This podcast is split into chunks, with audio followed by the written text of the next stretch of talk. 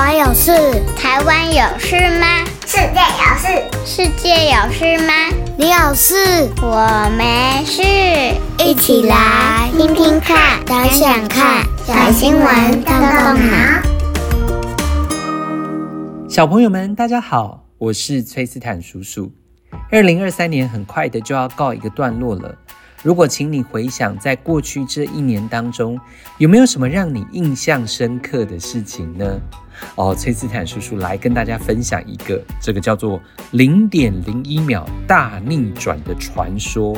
嘿嘿，听到了这个零点零一秒，可能你的爸爸妈妈已经知道崔斯坦叔叔在说的是什么事了。这不是传说哦，而是今年真实发生在亚运会赛场当中的大奇迹。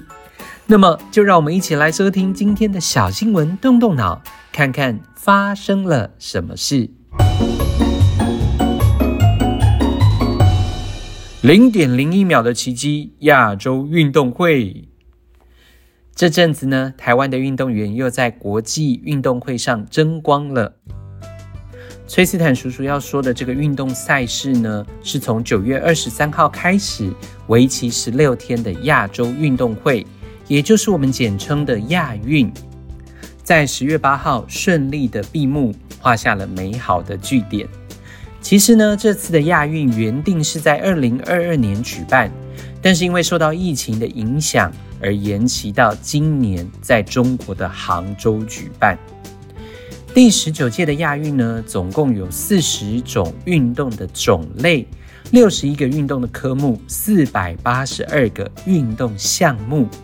除了杭州以外呢，赛事的场馆也依类型分散在中国的，包括宁波、温州、金华、绍兴、湖州等地。台湾这次的运动好手有非常不错的成绩哦，以中华队之名，总共拿下了十九面金牌、二十面银牌和二十八面铜牌。这十九面金牌的成绩也追平了中华队史的最佳成绩。而这次的比赛当中呢，也由柔道选手杨永伟在男子的六十公斤柔道比赛当中夺下了本届台湾选手的第一面金牌。这面金牌呢，可以说是意义非凡哦，因为呢，它也是台湾选手在亚运史上的第一百面金牌。哇，真是不简单！在这次的赛事当中，台湾选手的表现真的值得让我们感到非常的骄傲。其中让很多人非常感动的，当然是中华队参赛选手当中有越来越多的年轻好将出赛。最小的年纪是几岁呢？哦，年仅十一岁的滑板选手林奕凡参赛。另外呢，还有台湾田径史上最年轻拿下亚运资格的十五岁。跳高美少女林佩萱，她们的表现都受到各界的关注。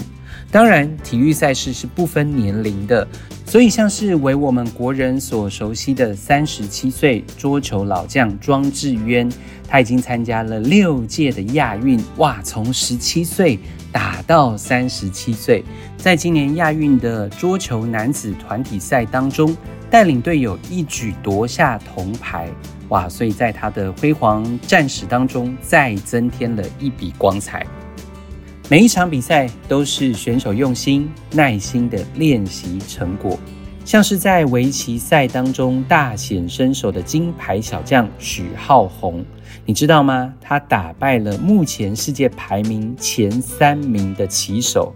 这每一盘棋呢，都是经过深思熟虑，绝对不只是幸运而已哦。个人赛场是如此，团体赛更考验着团队精神。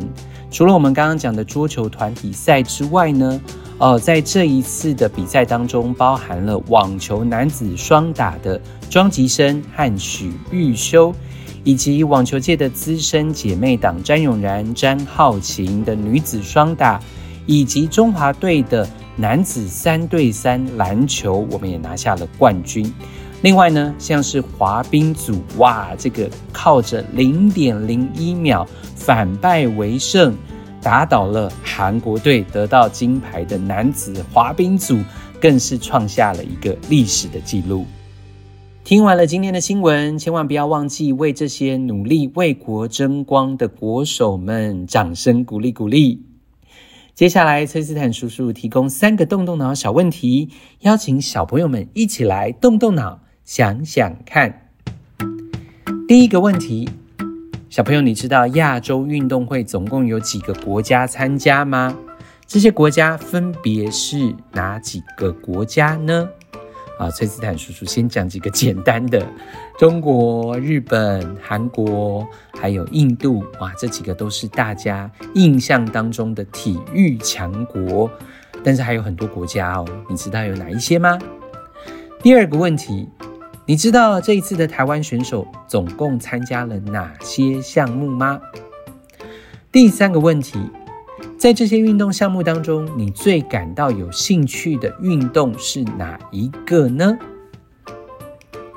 最后，崔斯坦叔叔也要跟小朋友们分享，在这一次的亚运当中，奖牌数第一名的仍然是中国，而第二名、第三名分别是日本和韩国。虽然台湾队选手得到的奖牌数并不是最多的，但是大家的表现已经是相当的可圈可点。